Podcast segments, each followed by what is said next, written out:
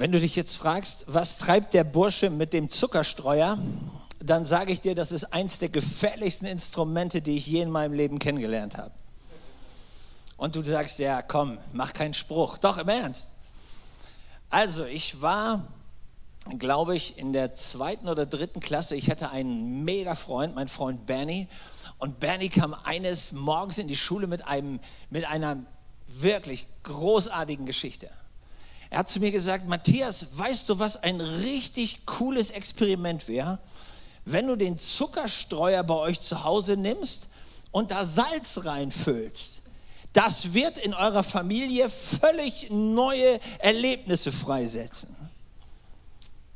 Recht hatte er. Ich fand den Gedanken cool. Ich habe mir meine Mutter vorgestellt, weil das war die einzige, die bei uns Kaffee getrunken hat mit Zucker. Sie hatte so eine, eine Bewegung, dann nahm sie den Zuckerstreuer so anderthalb Mal und dann hatte sie genug Zucker drin, rührte das um, trank ihren Kaffee und fühlte sich gut. Sonst brauchte sie nichts am frühen Morgen. Und ich überlegte mir, wie wohl ihr Gesicht aussehen würde, wenn anstelle des Zuckers Salz drin wäre.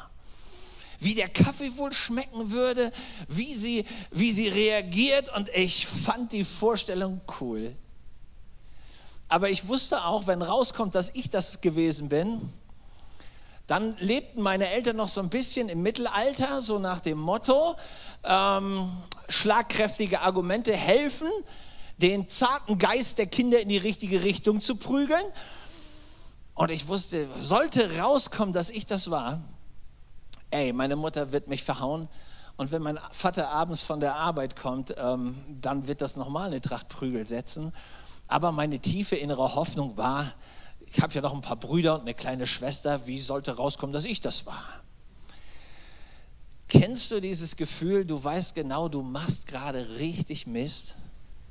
Du weißt genau, wenn es rauskommt, hast du richtig böse Zeiten vor dir. Und trotzdem gibt es diese Faszination, die in dir drin steckt. Irgendwas, was dich was dich nicht mehr loslässt und du denkst, das muss ich jetzt machen, völlig egal, was für eine Konsequenz folgt, ich brauche das jetzt. Und so bin ich eines Nachts runtergeschlichen, habe den Zuckerstreuer geleert, mit Salz gefüllt, bin wieder ins Bett gegangen, habe natürlich nicht geschlafen. Der nächste Morgen kam, ich saß dort in dieser, wir haben so alle um einen Tisch rumrum gesessen meine Mutter hatte uns animiert, dass wir unsere Schulboote schmieren. Ich versuchte das irgendwo und dachte in meinem Herzen, ah, vielleicht könntest du das noch abbiegen, indem du sagst, Mama, ich habe so das innere Gefühl, du solltest heute keinen Zucker zu dir nehmen, das ist gar nicht gesund oder irgendwas Blödes. Aber es war, kennst du das? Es war wie, als wenn einer meinen Mund zugebunden hätte. Ich wollte und konnte nicht und schmierte irgendwie mühselig da mein Brot. Und meine Mutter nahm den Zuckerstreuer, in dem Salz war, anderthalb Mal. Sie rührte um, sie nahm die Tasse, sie führte sie zum Mund, sie nahm den ersten Schluck in Erwartung dieses Wohlgeschmackes des Kaffees. Und so schnell wie der Kaffee in ihrem Mund war, genauso schnell kam er auch wieder raus. Leute, und jetzt kommt das Trauma, das ich seit der Zeit mit mir rumschleppe. Ein Blick genügte, sie griff über den Tisch, schnappte mich am Kragen mit der linken Hand, holte mit der rechten aus und BÄM! Das Konzert war eröffnet. Bis heute frage ich mich, wie zum Geier hat sie gewusst, dass ich es war? Da saßen noch fünf andere. Das wird ihr ewiges Geheimnis bleiben. Natürlich hat sie die Story meinem Vater erzählt. Es kam, wie es kommen musste. Einige Tage zur Schule gehen war etwas schwierig und sitzen war auch schwierig. Ich hatte das gewusst. Ich wusste genau, was kommt. Und ich habe es trotzdem getan. Kannst du dich erinnern? In deinem Leben, dass es Situationen gibt, du weißt genau, was richtig ist, du weißt genau, was cool ist und du machst es trotzdem nicht. weil irgendwas in dir drin steckt, was so stark ist, dass es dich packt und dich das tun lässt, was du eigentlich nicht willst. Und das war der Gedanke, als ich zum ersten Mal diesen Film sah. Da gibt es einen Wissenschaftler, der heißt Dr. Benner. Und Dr. Benner macht so mit Gammastrahlung Experimente auch an sich selber. Und das Ergebnis ist, irgendwann merkt er plötzlich, dass sich in ihm was verändert. Irgendwas steckt in ihm. Und immer wenn er wütend ist oder sich für irgendwas besonders fürchtet, kommt aus ihm heraus so ein Monster, so ein grünes. Ja, das heißt Hulk. Und wer mal Adventures gesehen hat, der weiß, das ist so der mega starke Superheld, ja, der vor lauter Kraft und vor lauter Wut alles platt haut. Eigentlich will das niemand. Eigentlich mag niemand so eine Kraft in sich, die, die er nicht kontrollieren kann. Eigentlich würden wir wünschen, wir könnten unser Leben im Griff halten und trotzdem spüren wir, es gibt was in uns, was, was größer und stärker ist. Ich sitze mit einem Freund zusammen, wir haben Gefängnisarbeit gemacht, wir haben dort gepredigt, mit Leuten geredet. Mir sitzt ein Mann gegenüber, der während des gesamten Gottesdienstes weint.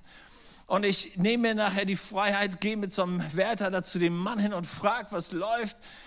Und er sagt, ich habe ihm zugehört. Glauben Sie, dass Gott so ein Schwein wie mich lieben könnte? Und ich gucke ihn an und ich denke, hey, was ist in deinem Leben schiefgelaufen? Und er erzählt folgende Geschichte. Er war mit einer Mannschaft von Leuten unterwegs, er war Maurer, sie waren in so einer Kolonne, wurden immer von Stadt zu Stadt geschickt, je nachdem, was für eine Auftragslage da war. Und er erlebt, wie sie eines Abends alle Mann zusammensitzen und es ordentlich gebechert haben. Und im Suff sagt einer seiner Kollegen, einfach blöd, sagt zu ihm, ey, weißt du was, immer wenn du hier unterwegs bist, dann liegt deine Alte mit irgendeinem anderen im Bett. Und er sagt, in seinem, in seinem Tran, in seinem Suff, hat er diese Worte ernst genommen, hat sich nachts ins Auto gesetzt, mehr oder weniger besoffen nach Hause gerast, in das Schlafzimmer gestürzt, mit dem Brotmesser seine Frau umgebracht und das kleine Mädel, das versuchte zwischen Mama und Papa irgendwas noch zu retten, hat er auch erstochen. Das war der Grund, warum er im Knast saß. Und er schaut mich an und er sagt, Herr Pastor, ich wusste nicht, was ich tue. Da gab es irgendwas in mir, aber ich wusste nicht, was ich damit tun sollte. Ich wusste, dass das, was ich da gerade treibe, völlig, völlig neben allem ist, was richtig ist. Und trotzdem war es stärker als ich und ich konnte mich nicht, ich konnte mich nicht dagegen entscheiden. Und ich dachte, was für eine Story. Vielleicht ist das deine Geschichte. Weil jeder von uns weiß eigentlich genau, was richtig ist und was gut ist und trotzdem kennen wir diese Kraft in uns die plötzlich hochkommt und die dich packt. Und dann sagst du Dinge und dann denkst du Dinge und dann tust du Dinge, von denen du dir wünschen würdest, du hättest sie nie, nie gesagt. Und trotzdem ist es drin. Und diese Macht zum Bösen in uns, die können wir nicht besiegen. Irgendwann bricht sie wieder auf. Wir können eine Weile so tun, als wenn wir die Helden sind und alles im Griff haben und dann kommt's. Ich weiß nicht, ob du jemals von Bill Clinton gehört hast. Wahrscheinlich der beste Präsident, den Amerika in den letzten 30 Jahren hatte. Dieser Mann aus einer Methodistenkirche mit einer Frau, mega klug, mega erfolgreich, fromm jeden Sonntag im Gottesdienst. Dieser Mann wird Präsident. Er revolutioniert die Wirtschaft des Landes. Dieser Mann war so erfolgreich wie niemand vor ihm und niemand nach ihm. Der Mann hätte in die Geschichte als der beste Präsident des Landes eingehen können. Aber wie ist er in die Geschichte eingegangen? Der Typ hatte irgendwann eine Praktikantin, Monika Lewinsky. Und gegen alles, was er wusste, lässt er sich auf eine Affäre mit dieser Dame ein und verliert schier seine Ehe und seinen Job und seine Reputation und geht als irgendwie gestrandeter Lustmolch in die Geschichte ein. Und er wusste, dass wenn er das macht, er die größte Katastrophe seines Lebens begeht, seine Ehe gegen die Wand fährt, alles, wofür er stand, seine, sein ganzes Leben. Hey, hat er gewusst, dass das, was er macht, falsch ist? Er hatte nur nicht die Kraft zu widerstehen. Natürlich hat er das gewusst. Genauso wie unser Herr Schwarzenegger, ein Typ aus Österreich. entdeckt Muckibude und macht sich selber unsterblich, kommt nach Hollywood, wird eine Megagröße heiratet in die höchste Familie in Amerika ein, in den Kennedy-Clan, wird Gouverneur und du denkst dir, ey, das gibt's doch gar nicht. Irgend so ein Almjodler wird zu einem Megapolitiker, das, das ist ja unglaublich. Und du denkst dir, hey, besser geht nicht im Leben. Und der Mann haut die Ehe und haut sein gesamtes Leben in Klump, weil er sich auf eine Hausangestellte einlässt und mit ihr ein uneheliches Kind kriegt. Und du denkst dir, so blöd kann man doch gar nicht sein. Ey, du hast genau gewusst, was passiert, wenn das rauskommt. Wie Boris Becker und seine Besenkammergeschichte. Oder wer auch immer. Hey, weißt du, dass Whitney Houston aus einer christlichen Kirche kam und im Lobpreis gesungen hat? Bis sie einen Typ heiratet, der mit Drogen zu tun hat. Und sie wusste, dass das die falsche Entscheidung ist und am Ende kickt sie sich selber aus dem Leben. Und du denkst dir, Leute, wieso macht ihr das? Ihr wisst genau, dass das falsch ist. Ihr wisst genau, dass das euer Leben ruiniert. Und trotzdem schluckst du das Zeug. Hey, was ist mit dieser Macht, die da ist? in deinem Leben und du kriegst es nicht geregelt. Da bin ich in der frommen Kirche. Eine alte Dame kommt auf mich zu. Sie hat ein junges Mädel neben sich, vielleicht Mitte 20. Und sie sagt zu mir, Herr Pastor, könnten Sie mit diesem jungen Mädchen beten? Sie ist seit Jahren depressiv und keiner kann ihr helfen, kein Doktor, kein Psychiater, niemand. Und ich denke mir, hey, ich auch nicht. Keine Ahnung, noch nie gesehen. Und während wir beten miteinander, ist mir plötzlich so, als wenn Gott zu mir spricht und sagt, hey, dieses Mädel hat deshalb Depression, weil sie ist in ihrer Ehe fremd gegangen. Und sie ist deshalb fremd gegangen, weil sie hat einen Kinderwunsch und ihr Mann ist unfruchtbar. Das hat sich aber erst nach der Hochzeit rausgestellt. Sie ist die Tochter vom Pastor, ihr Mann ist der Jugendpastor dieser Kirche und mit dem Lobpreiser war sie im Bett. Aber das kann man natürlich niemandem erzählen. Und die Schuld macht dieses Mädel schier kirre. Und wir kommen ins Gespräch und irgendwann nehme ich mir all meinen Mut, den ich habe und erzähle ihr, was ich glaube, was Gott ihr sagen will. Und mit einem Mal wischt sie die Tränen ab und sagt, ja Pastor, Sie haben recht. Das ist meine Angst. Diese Schuld macht mich krank.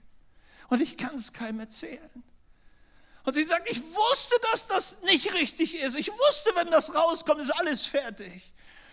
Und trotzdem war diese Macht da in mir. Hey Leute, die Bibel nennt diese Macht Sünde. Und sie nennt den, der das verursacht, den Teufel. Er ist der Verursacher des Bösen.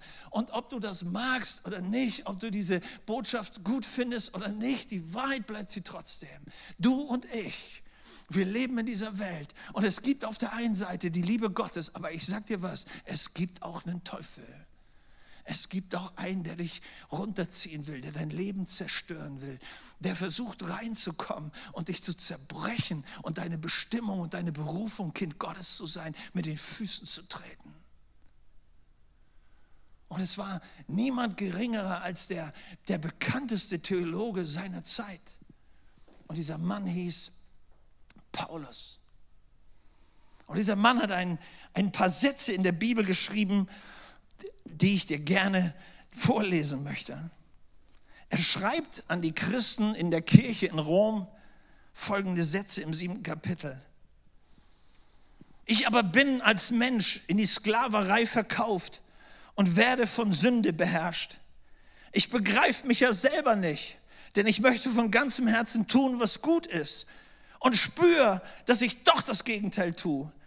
Ich tue das, was ich hasse ich weiß, dass mein Handeln falsch ist und ich gebe damit zu, dass das Gesetz Gottes gut ist, aber ich kann mir selber nicht helfen, weil die Sünde in mir mich zum Bösen verleitet. Wer, wer befreit mich aus diesem Leben? Leute, das ist doch die Frage. Wie kriegen wir diesen, diesen Hang, diese Macht, wie kriegen wir die los?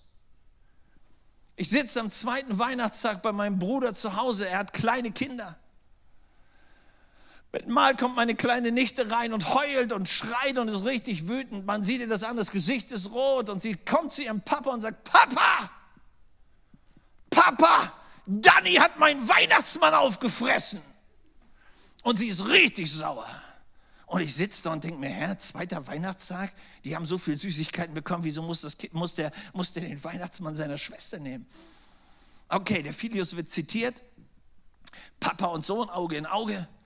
Und der Vater sagt, hör mal, Dani, wieso hast du das gemacht? Und, und hören Sie sich die Antwort an. Die Antwort ist mega. Das habe ich in meinem ganzen theologischen Studium nicht gelernt, was ich da in einem Satz gehört habe. Dieser Bursche guckt seinen Papa an und sagt, Papa, ich konnte mir selber nicht widerstehen. Ist das eine mega geile Antwort? Ich konnte mir selber nicht widerstehen. Auf Deutsch, ich wusste genau, dass das grottenschlecht ist, aber irgendwas in mir kam und ich konnte. Hey, hast du das schon mal gesagt? Das ist, was die Bibel die Sünde nennt. Wo wir genau spüren, dass wir gerade völlig raus sind aus jedem guten Plan für unser Leben wir uns gerade selber zerstören. Ey, ich, Leute, ich sage euch was, Gott liebt uns. Alles, was, was wir an Gericht in unserem Leben erleben, liegt nicht daran, dass Gott uns bestraft, sondern dass unser Egoismus mega üble, zerstörerische Konsequenzen hat. Wir zerstören uns am Ende selber. Da braucht Gott noch nicht mal was machen, das machen wir schon alleine. Und die Frage ist doch, wie kommen wir raus? Das war die Frage, die mich nicht mehr losgelassen hat, weil ich das an mir selber erlebte. Ich erlebte mich in der Schule, dass ich wahnsinns Zornausbrüche hatte. Ich flog von der Schule ein paar Mal, weil ich irgendwie einen Lehrer verhauen habe vor lauter Zorn und Wut. Und natürlich wusste ich, dass das nicht besonders clever ist. Ist doch klar, das weiß jeder. Und danach bist du zweimal schlauer. Ey, aber du spürst, da ist irgendwas in dir und das kommt raus und du hast keine Chance. Und du würdest dir wünschen, es gibt irgendwen, der sich, der, der sich deiner annimmt und dich von dir selber befreit. Das hätte ich mir so gerne gewünscht. Und ich wusste, ich brauche Gottes Hilfe. Irgendwann kommst du an diesen Punkt, wo du merkst, ey, alleine komme ich nicht raus. So wer ist da, der mir irgendwie die Hand reicht und mich rausholt. Und das Unglaubliche dabei ist doch, Leute, dass wir alle wissen, dass wenn wir permanent die falschen Entscheidungen treffen, wir irgendwann mega Konsequenzen tragen müssen. Das ist doch im normalen Leben auch so, oder? Stell dir folgende Situation vor. Du hast dir gerade mit deinen letzten ersparten Kröten eine mega Karre gekauft, ein richtig tolles Auto. Und du parkst, ja, vorm Gemeindehaus, damit ja alle sehen, wie du der Gesegnete des Herrn bist, gell? Wir lieben das. Und du stehst da noch gar nicht geil, keine drei Minuten. Da kommt irgend so ein Typ, der nicht parken kann und rammt dein Auto. Natürlich rufst du sofort die Polizei, weil das muss ja aufgenommen werden und dann muss der Schuldige rausgefunden werden und die Versicherung muss zahlen. Und die Polizei kommt, guckt sich das an und sagt zu dem Typ, der deine Karre kaputt gefahren hat, wir haben Gutschein, haben wir jetzt ganz neu entwickelt, als Belohnung für richtig coole Unfälle. Und diesmal sind Sie der glückliche Gewinner. Wir schenken Ihnen 1000 Euro. Und du stehst daneben und denkst, sind die völlig Mischugge, die Typen? Ey, dir wächst das Messer in der Tasche. Ja? Du denkst ey, das ist mein Auto. Die haben mich geschädigt und du willst am liebsten alles Mögliche tun, aber die Uniform hält dich davon ab. Aber dein Vertrauen in die Staatsmacht ist geschwunden. Ja? Und dann kommt der Polizist zu dir und sagt, wissen Sie, bleiben Sie ruhig, gell? so lernt man Geduld, alles ist cool. Und du denkst dir, ey, wenn das Gerechtigkeit ist, ja, ich wandere nach Amerika aus, kauf mir die größte Winchester und dann, Freunde, sollt ihr mal sehen, was hier geht. Nein, wir wissen genau, wir würden Gerechtigkeit fordern. Ey, wenn du wegen deiner läppischen Karre schon Gerechtigkeit forderst, was denkst du, soll Gott tun, wenn wir permanent gegen seine Liebe und seine Gebote verstoßen? Und weil Gott gerecht ist, hat das, was wir tun, irgendwann Konsequenzen. Und auch da hat der gute Paulus dieser großartige Theologe ein paar klare Sätze gesagt. Er schreibt im Römerbrief, alle Menschen haben gesündigt, haben die Gemeinschaft mit Gott verloren und als Strafe werden sie ewige Trennung von Gott erleben, nämlich den Tod. Freunde, und das ist der Punkt, das ist dein Problem und mein Problem. Wir alle haben dasselbe Problem. Wir alle werden den Maßstab Gottes nicht halten können. Gott ist total heilig. Er ist voller Gerechtigkeit, er ist voller Gnade und voller Liebe und voller Licht. Und wir sind das eben nicht. Bei uns kommt immer wieder dieser Hulk irgendwann hoch. Irgendwann kommt dieser Dreck wieder raus. Irgendwann spüren wir wieder, setzt sich das Böse in uns durch, egal wie lange wir uns einigermaßen gut gehalten haben. Und dann kommt der Punkt, wie kommst du raus?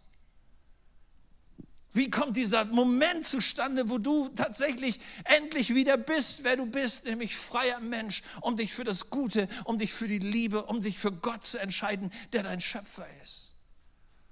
Meine zweite Story über mein Leben. Wie gesagt, ich hatte eine Menge große Brüder. Ich war der Kleinste. Und dann gab es glücklicherweise noch Jahre später einen Nachzügler, meine kleine Schwester. Alles wurde besser. Aber wenn du der Kleinste bist, das merkt man mir heute nicht mehr so an, aber hey, weißt du, was unheimlich blöd ist, dass die Großen alles viel besser können? Also wusste ich, ich muss mich spezialisieren. Und ich habe angefangen, Katapulte zu bauen. Wisst ihr, was ein Katapult ist? So, eine, so, eine, so ein Y aus Holz. Ja, mit dem richtigen Gummi dran. Hey, hinten Leder, der richtige Stein, besser noch eine richtig gute Eisenkugel. Es gibt nichts, was du nicht treffen kannst. Du musst nur oft genug üben. Und ich habe oft genug geübt. Und ich war gut. Ich war richtig gut.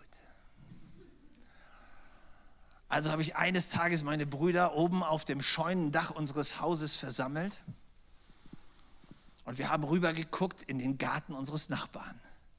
Der hatte ein Gewächshaus, ein selbstgebautes Gewächshaus aus vielen kleinen Butzengläsern. Das war cool weil man konnte genau abzählen, 1, 2, 3, 4, 5, 6, 7 von der Seite und von oben 1, 2, 3, 4, 5. Genau die Scheibe treffe ich. Und meine Brüder waren natürlich gespannt, was der Kleine da zusammenbringt. Aber ich war souverän. Jeder Schuss ein Treffer. Und nachdem ich ungefähr so 15 Mal meine Genialität bewiesen hatte, war das Gewächshaus in Glas und Asche. Mega. Meine Brüder waren stolz auf mich. Ich war stolz auf mich. Am Abend klingelt das bei uns an der Haustür. Herr Modasitzki, unser Nachbar, steht vor der Tür. Der Mann sah aus wie ein Schlumpf. Wirklich, der war hellblau im Gesicht, der kriegte kaum noch Luft vor lauter Wut der brachte nur noch stammelnd raus, Herr Brandner, einer ihrer Jungs hat mein Gewächshaus zerstört. Mein Vater ist Fleischermeister. Wo andere Menschen Hände haben, hat er Kohlenschaufeln. Mein Vater schloss die Tür, schaute uns an und sagte, Jungs, in einer Minute treffen wir uns alle im Wohnzimmer. Dann ging er kurz in die Besenkammer, holte einen Rohrstock von ungefähr einem Meter Länge, stellte sich vor uns und sagte, Jungs, wer war's? Ey, und ich soll euch was sagen. Ich hätte meine Zunge lieber abgebissen, bevor ich irgendwas gesagt hätte ich war doch nicht lebensmüde. Mein Vater schaute uns wieder der Reihe nach an und sagte, ey Jungs, wenn derjenige, der Schuld hat, nicht sagt, wer es war, kriegt ihr alle. Das bedeutete, dass du nicht nur von Vater kriegtest, sondern von den Brüdern nachher. Weil die ja wegen dir das Fell hingehalten hatten diese pädagogische Maßnahme hat mich auch nicht zur Umkehr bewogen. Ich hatte mehr Angst als Vaterlandsliebe. Leute, ich wusste, wie weh das tun kann. Ich wusste, dass ich den Schmerz nicht brauche. Ich habe mir, ist mir egal, ja, vielleicht tut sich die Erde auf oder ist irgendwas. Aber es passierte gar nichts außer, dass plötzlich mein ältester Bruder einen Schritt nach vorne ging. Er sagte kein Wort, er ging nur einen Schritt nach vorne. Und mein Vater nahm den Rohrstock und schlug ihn und wir guckten zu. Und ich wusste, ich bin das Arschloch, wegen dem er gerade Prügel kriegt. Und ich war zu feige. Ich wusste, ich hatte Schuld, ich wusste die Konsequenz, aber ich hatte nicht den Mut, ich hatte nicht die Kraft. Wir gingen alle nach oben. Und mein großer Bruder dreht sich um, guckt mich an und sagt, Kleiner, ich wusste, dass du es nicht kannst, aber ich konnte. Ich sag dir was, ich habe meinen großen Bruder nie lieber gehabt als in diesem Augenblick. Und Jahre später habe ich was begriffen. Das ist die Botschaft des Evangeliums. Gott kommt in der Form von Jesus Christus und weiß, dass wir unsere Schuld nicht tragen können. Aber er nimmt sie auf sich. Und in dem Augenblick, wo ich mutig genug bin, einzugestehen, das stimmt, ey, ich habe keine Kraft gegen das Böse zu gewinnen, ich habe keine Kraft gegen die Sünde anzugehen, ich habe keine Kraft, mich selber zu besiegen, ich brauche den Retter.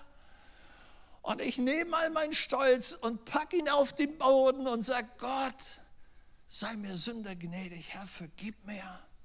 Jesus, ich nehme dich als mein Retter an. Passiert dieses Unglaubliche dass Gott mit seiner Liebe in mein Leben reinkommt. Dass Gott mit seiner Vergebung reinkommt, dass aus meiner Angst, aus meiner Schuld plötzlich der Friede Gottes rauskommt, weil Vergebung kommt durch das Geschenk der Gnade. Jesus hat deine Schuld getragen, das ist der Grund, warum er ans Kreuz gegangen ist.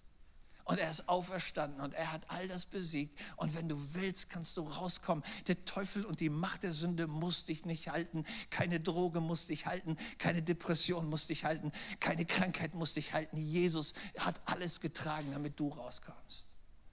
Das ist die Megabotschaft.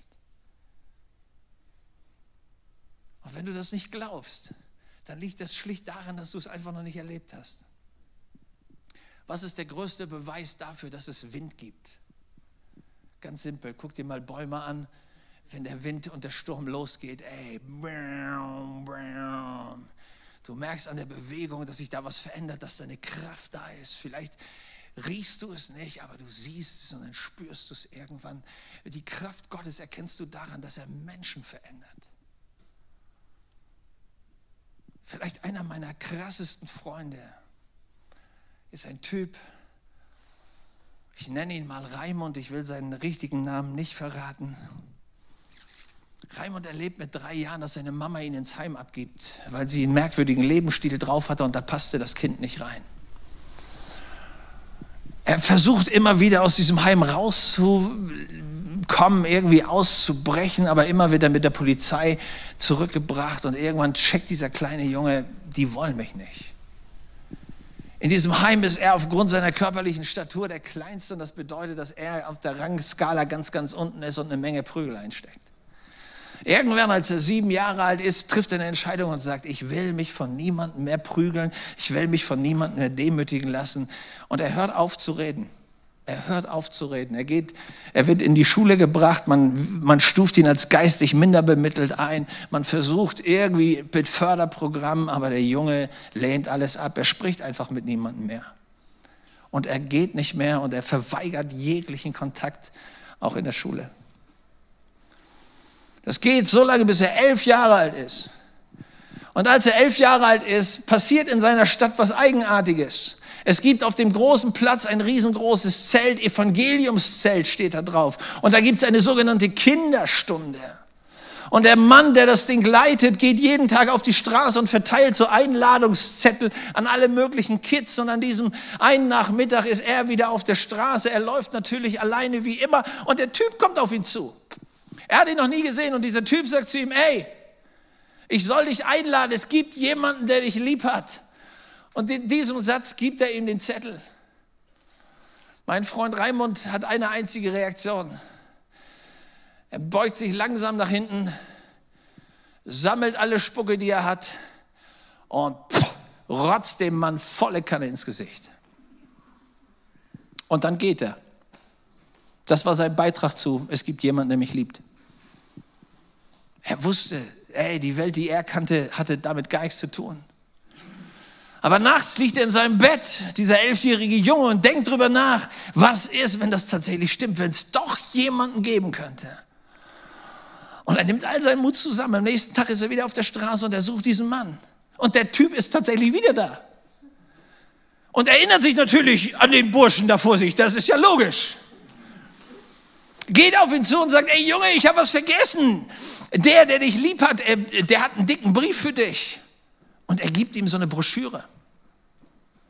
Und er nimmt diese Broschüre und hat jetzt die Herausforderung des Lebens. Er geht mit dem Ding nach Hause und weiß jetzt, es gibt jemanden, der mir einen Brief geschrieben hat. Hammer! Das Blöde ist, ich kann nicht lesen. Und er bricht seinen inneren Schwur. An diesem Abend geht er zu einem der Betreuer und redet mit dem und der denkt, es donnert. Und dann gibt ihm dieser Junge einen Brief. So sagt er wenigstens. Was er ihm gibt, ist ein Johannesevangelium. Und er sagt, du musst mir das vorlesen. Und der Betreuer denkt erst, äh, irgendwas ist mit dem Jungen nicht in Ordnung.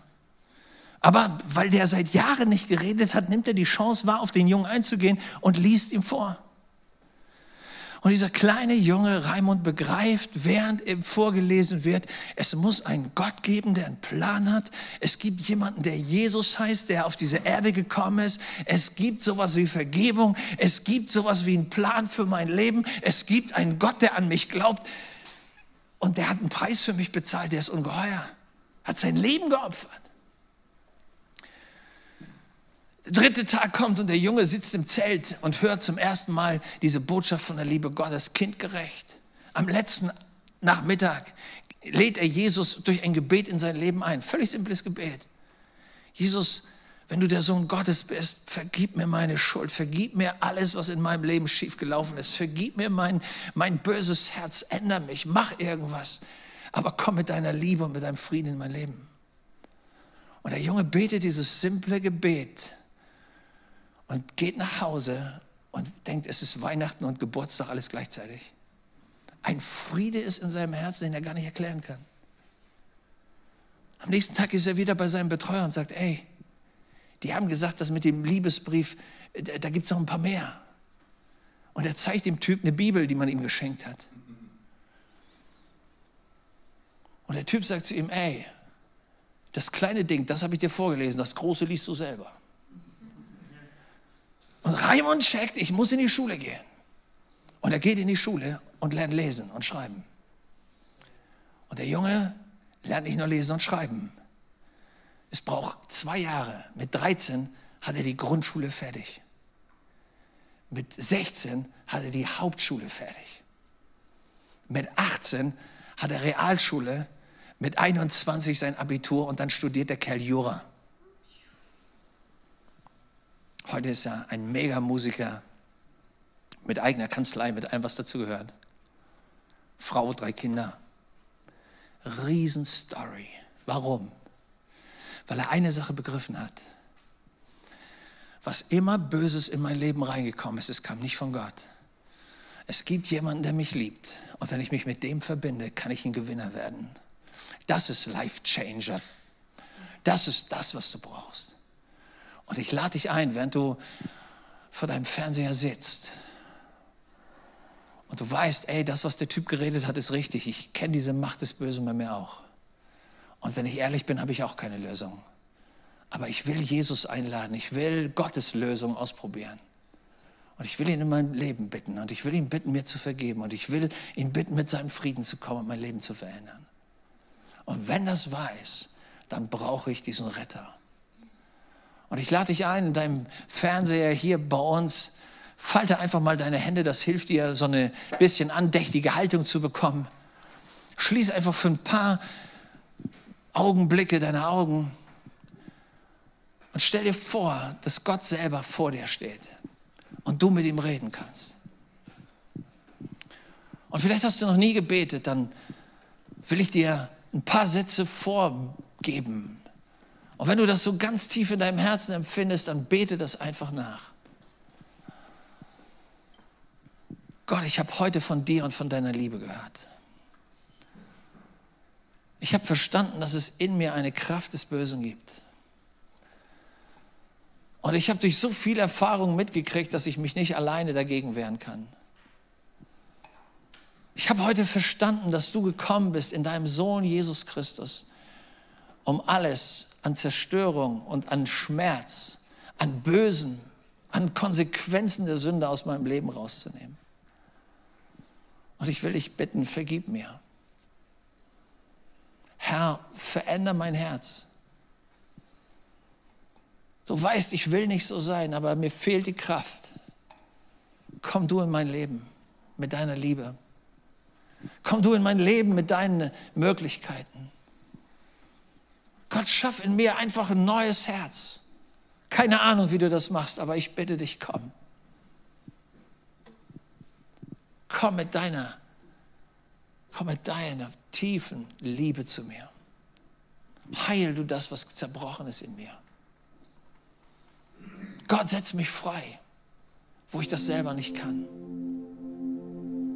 Was ich brauche, Jesus, ist so eine Begegnung mit dir, mit diesem übernatürlichen, wunderbaren Gott.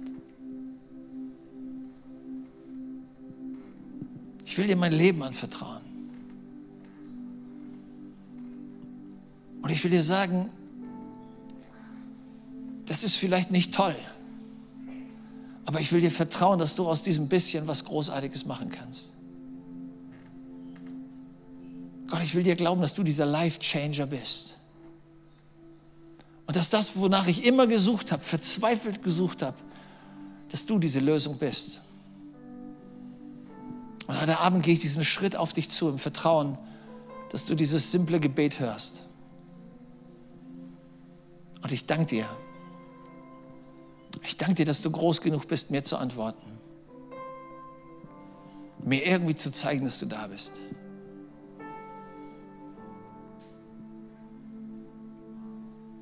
Danke für deine Gegenwart, Herr. Amen.